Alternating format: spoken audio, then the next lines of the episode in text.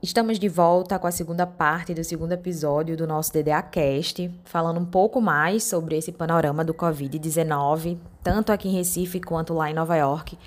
Eu queria iniciar esclarecendo a necessidade que nós tivemos de dividir o episódio em duas partes, não só pelo tamanho porque ficou muito grande realmente a conversa, mas também porque os nossos doutores, eles, como falado anteriormente, estão em linha de frente, então não é sempre possível eles estarem aqui respondendo as perguntas. Então, eu gostaria muito de agradecer, antes de mais nada, mais uma vez, a presença de vocês e a disponibilidade de tempo.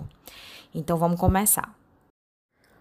Só me apresentando, meu nome é Catarina Lemos, eu sou especialista em direito médico e sou advogada no DDA Advogados. Fica à vontade para conferir o nosso Instagram, é dda.advogados. E estamos aqui também com a nossa sócia responsável, Luiz Dantas, e com os nossos dois doutores, convidados especialíssimos que nós temos aqui, doutora Vitória Alencar e doutor Heitor Santos, para conversar um pouco mais com a gente sobre essa questão da pandemia. Então, para a gente poder retomar a conversa, eu gostaria de perguntar para vocês dois. Eu sei que, em particular, a doutora Vitória está agora cursando endocrinologia, então talvez a minha pergunta ela possa responder de forma mais detalhada. Mas eu queria saber um pouco mais sobre as comorbidades e de que forma elas estão é, afetando, de que forma elas podem influenciar numa possível internação ou numa, num possível óbito. Porque, a princípio, nós tínhamos entendido que os grupos de riscos eram principalmente os idosos, certo? Então, é, e outras comorbidades, como pessoas com hipertensão, pessoas com problemas respiratórios. Mas o que a gente tem visto é algumas pessoas jovens, é, sem nenhuma indicação de nenhum tipo de problema, como esses que eu citei, e que estão vindo a óbito ou estão em estado grave na UTI. E aí a, a, minha pergunta fica: isso tem alguma coisa a ver, tem alguma relação com a obesidade, que foi um, uma, uma, bandeira levantada quando deram os resultados dessas, dessas é, mortes? Ou isso seria, no caso, irrelevante? Os principais fatores de risco para a complicação do Covid são idade avançada, mai, maior que 60 anos, doença cardiovascular, que inclui derrame, infarto, certo? Doença pulmonar crônica, que a, a gente chama de efizema pulmonar, que é devido ao tabagismo, pressão alta, é, obesidade e diabetes. Aí não se sabe se é só o diabetes descontrolado ou se só por ter diabetes em si já seria um fator de risco. É, os estudos, os últimos estudos que tiveram, apontam mais como a diabetes mesmo sendo um fator de risco, mesmo estando ela controlada porque aparentemente o vírus tem uma ação direta pela, na célula pancreática e isso interfere na liberação da insulina. Ainda não se sabe se outras condições como doença renal, é, imunossupressão, câncer, um, o HIV não controlado, né, a doença não controlada também tem risco maior para complicação ou não. Só que, como essas condições, em geral, têm um, um desfecho pior para outras infecções respiratórias, é, aí se inclui também essas doenças nesse, nesse patamar de comorbidade para desfecho pior mesmo. Em pacientes jovens, realmente parece que a obesidade é a principal comorbidade, né, que leva a maior tanto risco de morte quanto de casos mais graves mesmo. Falando especificamente da obesidade, tem é, estudos que assim foram realmente com poucas pessoas, mas que mostram que 85% dos pacientes com obesidade necessitaram de ventilação mecânica, ou seja, foram entubados, e 62% desses pacientes com obesidade chegaram a, a, falecer, certo? E eles comparam com pessoas é, sem obesidade que for, foram cerca de 64% necessitando de, de ventilação mecânica e 36% que faleceram. É, associado a isso, você tem que a obesidade também é um fator de risco muito importante, tanto para diabetes, quanto para pressão alta, é, quanto também para síndrome metabólica, doença cardiovascular, que também aumentariam o risco de doenças mais graves e de morte também, de óbito. É, também saiu um estudo com os dados preliminares de, de casos na China e Nova York, nos Estados Unidos, que ainda não foram revisados, mas é, o da China, por exemplo, mostram que entre 383 pacientes, o excesso de peso, ou seja, não era nem obesidade ainda, era um sobrepeso, 86%, e dos pacientes que tinham obesidade, 142% tiveram um risco maior de desenvolver pneumonia grave em pacientes com peso normal, certo? E na, em Nova York, de 4.103 pacientes com Covid, o segundo fator é, preditor de hospitalização depois da velhice foi MC acima de 40, ou seja, pacientes obesos. Eles tentam justificar isso porque os pacientes obesos teriam uma mecânica respiratória pior, um aumento da resistência de vias aéreas e uma troca gasosa mais prejudicada, fora as próprias características da obesidade mesmo, como baixa força muscular respiratória e um baixo volume pulmonar. Só que, por outro lado, é, tem-se o que estão chamando de paradoxo da sobrevivência à obesidade, observado nesses pacientes com pneumonia, que, ou seja, apesar de aumento do risco de pneumonia e da dificuldade de intubação e ventilação, o risco de morte nesses pacientes com obesidade e pneumonia por Covid seria menor. Aí eles falam que o que, tá, o que pode compensar isso seria porque é, tem-se um tratamento mais agressivo esses pacientes obesos, além deles terem uma reserva metabólica é, aumentada ou até mesmo outros fatores que a gente ainda não sabe explicar. É, esses dados que nós temos sobre comorbidades, eles foram derivados de, de informações ou de estudos que saíram da China. Por algum motivo que a gente não consegue explicar ainda, o que temos observado na nossa prática é um pouco diferente e mais assustador, na realidade, do que estávamos esperando. De fato, as pessoas mais idosas e que têm comorbidades como diabetes, principalmente se não for bem controlada, obesidade, hipertensão arterial, doenças pulmonares graves, geralmente, se elas evoluem para um quadro mais grave, elas tendem a ter uma, uma, evolução pior. Né? Essas pessoas geralmente são mais intubadas, é, são, ficam mais graves nas UTIs. Apesar de essas pessoas com comorbidades ainda serem a maioria, temos observado um crescente número de casos de pessoas mais jovens ou até mesmo sem comorbidades evoluindo para apresentações graves do coronavírus. O motivo disso ainda é desconhecido. A gente observa que as pessoas que tendem a ser um pouco mais obesas, e quando eu digo obesas, eu não estou falando uma pessoa de, de 120, 140 quilos, eu digo uma pessoa com IMC acima de 26, elas tendem a ter uma, uma, uma evolução mais grave. Mas, de novo, eu digo, nós não sabemos ainda o porquê que essas pessoas jovens estão apresentando com esses quadros graves de coronavírus. Entendi. Realmente essa questão é, do sobrepeso e da obesidade é complicada. Eu acredito que grande parte da população esteja ou seja sobrepeso. É um fator realmente preocupante. Eu queria esclarecer que esses artigos, esses estudos que a doutora Vitória Alencar citou, eu vou deixar os links para eles é, disponíveis aqui na descrição do podcast no Spotify e também lá no post da gente no Instagram. E eu queria perguntar, aproveitar e, e dar continuidade, eu queria saber se há algum tipo de registro, algum tipo de tabela que vocês estejam recebendo é, com relação ao número de mortes e como esse número de mortes está sendo dividido de acordo com a comorbidade que tinha o paciente anteriormente.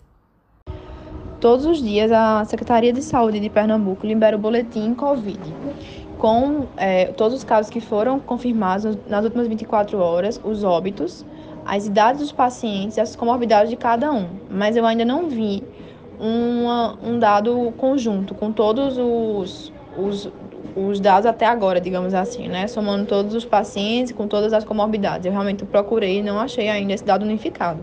Mas todos os dias eles liberam os óbitos dos dia, do dia, sabe? Das 24 horas. E aí eu gostaria também de discutir um pouco acerca da, dos medicamentos que estão sendo utilizados né, no tratamento do, das pessoas que estão acometidas com Covid. A princípio, houve todo uma, um interesse em cima da, da cloriquina e uma possível efetividade da, da medicação. Inclusive, foi utilizada nos Estados Unidos. E aí, doutor Heitor, por favor, confirme minha informação ou, ou, ou não, me informe um pouco mais sobre o que estava acontecendo. E em seguida foi descartada como forma de tratamento, mas continua sendo utilizado aqui no Brasil. Inclusive, em alguns, alguns médicos estão passando o que eles chamam de protocolo de prevenção, caso a pessoa tenha alguma comorbidade, caso faça parte do grupo de risco. E depois veio também a utilização dos chamados remédios de verme, né? E aí eu queria que vocês comentassem um pouco mais sobre isso. Até o momento, infelizmente, não temos nenhuma medicação comprovadamente eficaz no tratamento do Covid-19. No início da epidemia aqui em Nova York, estávamos usando a combinação de hidroxicloroquina e azitromicina para todos os pacientes internados.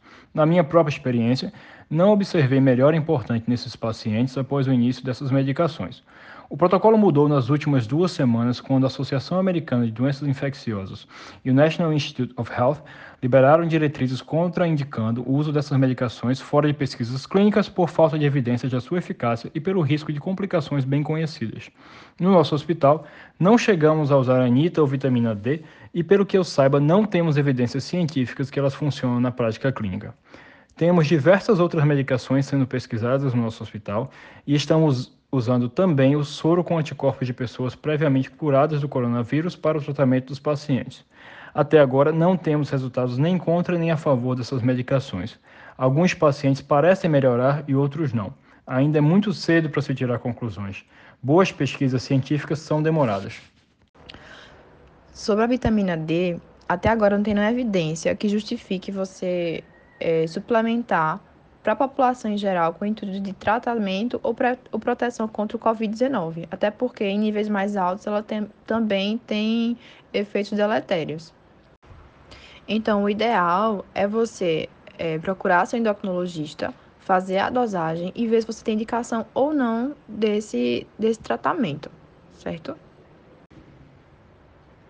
E já em relação ao uso de medicamentos como a hidroxicloroquina, ivermectina e entre tantos outros que estão, se falando, né, todos os dias, assim, nós temos muitos estudos sendo realizados, certo? Só que até agora não tem nenhum estudo com metodologia boa, que tem um grupo de controle. É, e todos esses remédios, eles têm efeitos colaterais, sabe? Então, assim, a orientação é que ninguém tome esses medicamentos por conta própria, certo? Que procure seu médico assistente, fale das suas queixas e essa decisão tem que ser tomada em conjunto com o seu médico, certo? Dependendo das suas comorbidades, do seu risco para gravidade, de tudo isso, é... aí dependendo de tudo isso é que você, o médico no caso, vai decidir por tomar ou não um medicamento desse. O medo e o desespero levam as pessoas a tentarem se tratar de qualquer forma possível. Importante falar que deve-se ter muito cuidado com promessas de curas milagrosas e com o uso indiscriminado de remédios sem orientação médica. Recentemente, o presidente Trump sugeriu que o desinfetante e água sanitária poderiam ser usados para o tratamento de coronavírus. Isso é uma mentira. Produtos de limpeza nunca devem ser ingeridos ou injetados para o tratamento de qualquer doença que seja. Eles são perigosos, corrosivos e, se usados dessa forma, podem levar à morte. Eu entendo o desespero das pessoas, mas vale a pena lembrar que a enorme maioria dos infectados consegue se curar ou nem tem sintomas. Realmente não tem nenhuma evidência que seja completamente a favor a tomar desses medicamentos. Não, não, eles não valem a pena como prevenção para a COVID, certo? Eles não previnem a doença. Então, não adianta tomar hidroxicloroquina ou ivermectina antes de ter a doença. Eles não vão prevenir que você adquira, certo? E como tratamento, a gente não tem nenhuma evidência forte para justificar a tomada, certo? Então, assim, é como eu falei anteriormente, é, tem que ser uma decisão unificada com, com o seu médico e tendo em vista todas as comorbidades e, toda a situação clínica, entendeu? Não é um, uma uma decisão para o paciente tomar sozinho.